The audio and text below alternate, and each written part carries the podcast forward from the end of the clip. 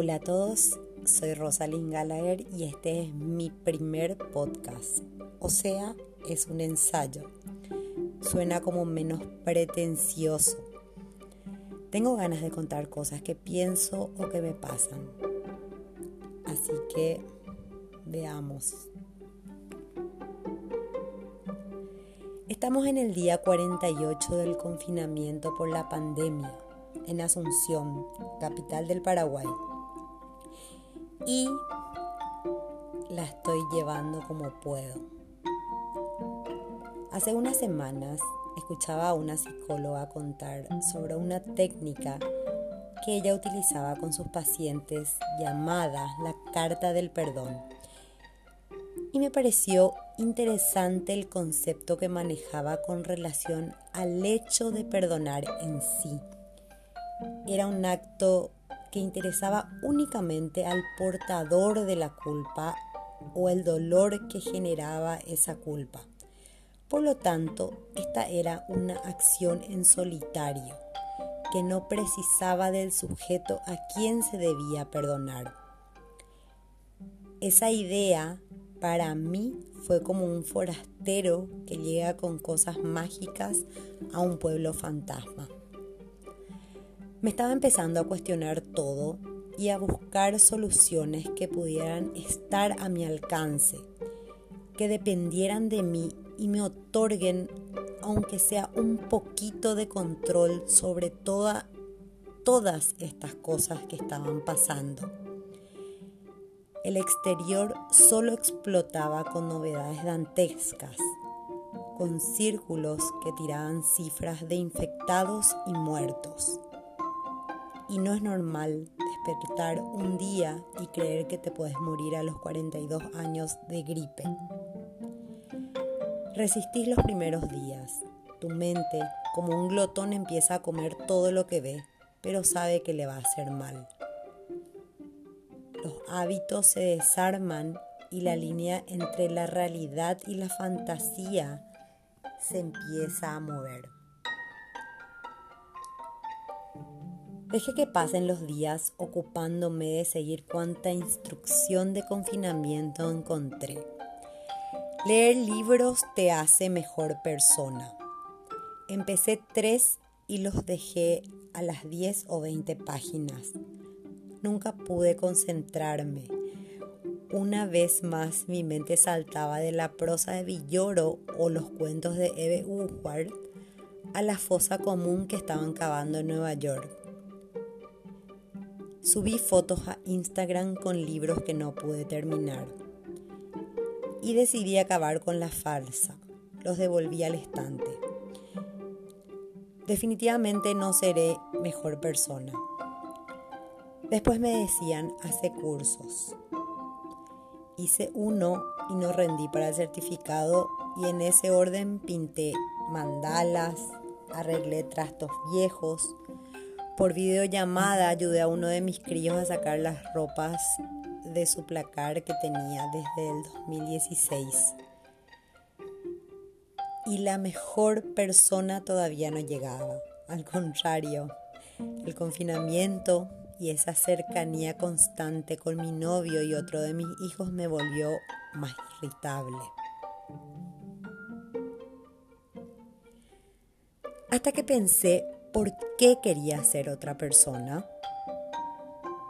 Quizás era una forma de esconderme del virus. A veces estos razonamientos, sí, los más estúpidos, pueden ser la clave. Y después de un festival de preguntas en mi cabeza, decidí seguir siendo la misma la que soy, la que fui. Si hay cosas que me molestan de mí, obviamente no es el mejor momento de cambiarlas. Negocié bastante y reduje la cantidad de cigarrillos por día. Esas fueron una de las concesiones más importantes que me hice. Eso fue más que nada para tranquilizar a mi dictadora interna que me exigía normas de salubridad en, tiempos de pandemia. Después solo fui yo, siempre responsable con mis clases de yoga y de zumba, devota con mi alimentación saludable, criminal con mi cash flow, pero miedosa y confiando en que todo irá mejor como rezan los libros de autoayuda que proliferan. Creo que hay más libros de autoayuda que personas felices, pero esa es otra historia.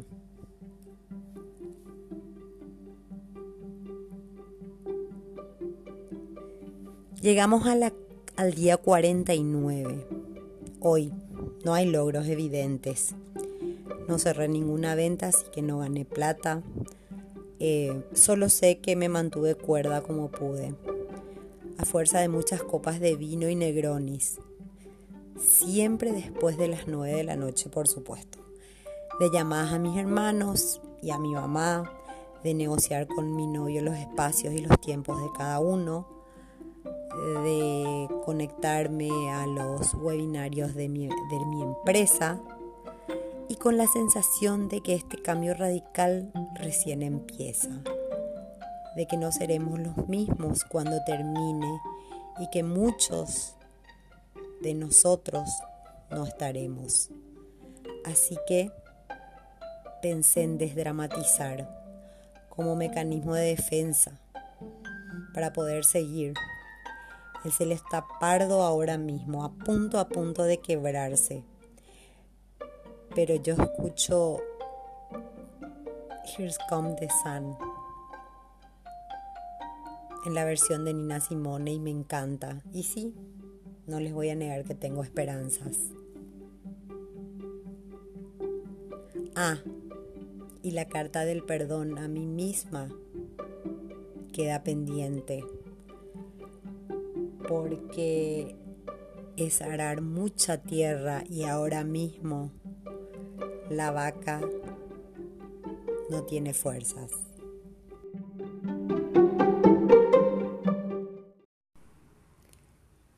Desde la sala, sentada en el sofá, miro los cuadros del pasillo.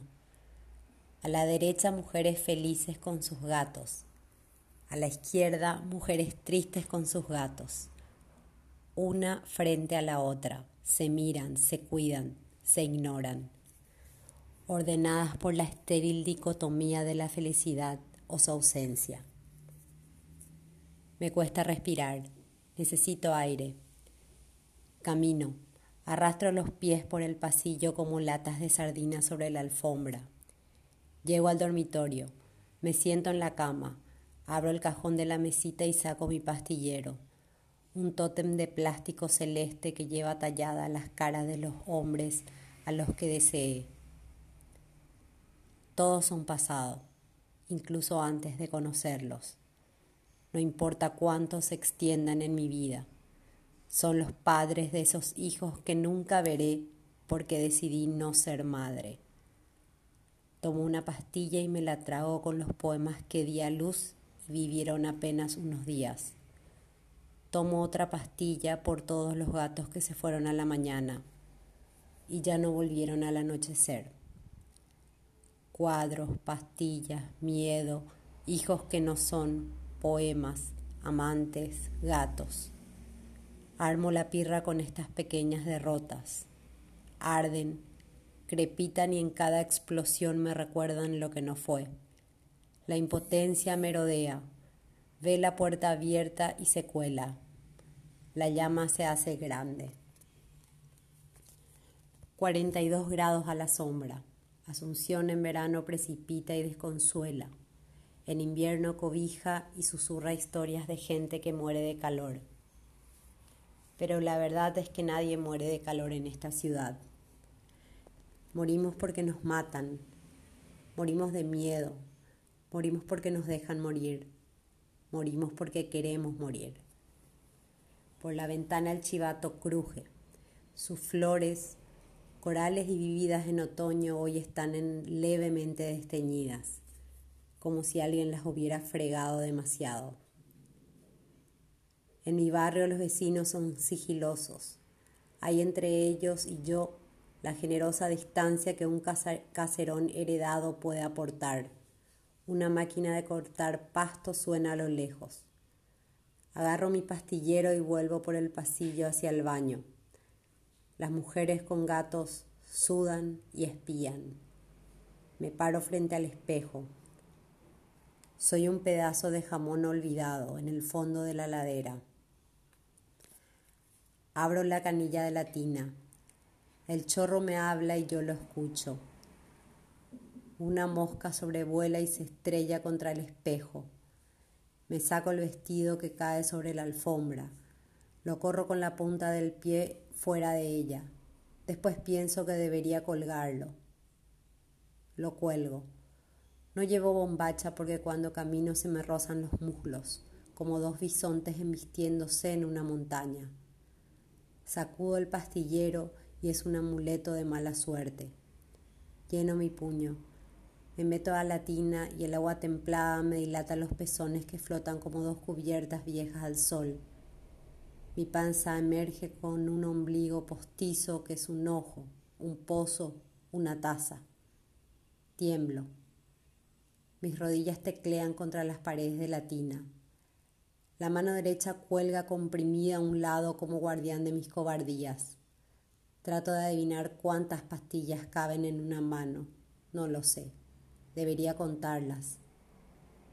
La mosca letea de nuevo frente al espejo. Ya nadie corta el pasto. No hay ruidos de autos pasando. El zumbido de la mosca se apaga. No puedo escuchar mi respiración. Siento miedo. Trato de mover los brazos para salir de la tina y mi cuerpo no se mueve. Pataleo, grito, lloro, pero nada de eso sucede. Deslizo la mirada y veo a la mosca en un borde de la tina, dura, inerte. Vuelvo los ojos hacia mí. Veo mi cuerpo que no parece mi cuerpo. Veo un cuerpo inflado como un zeppelin azul.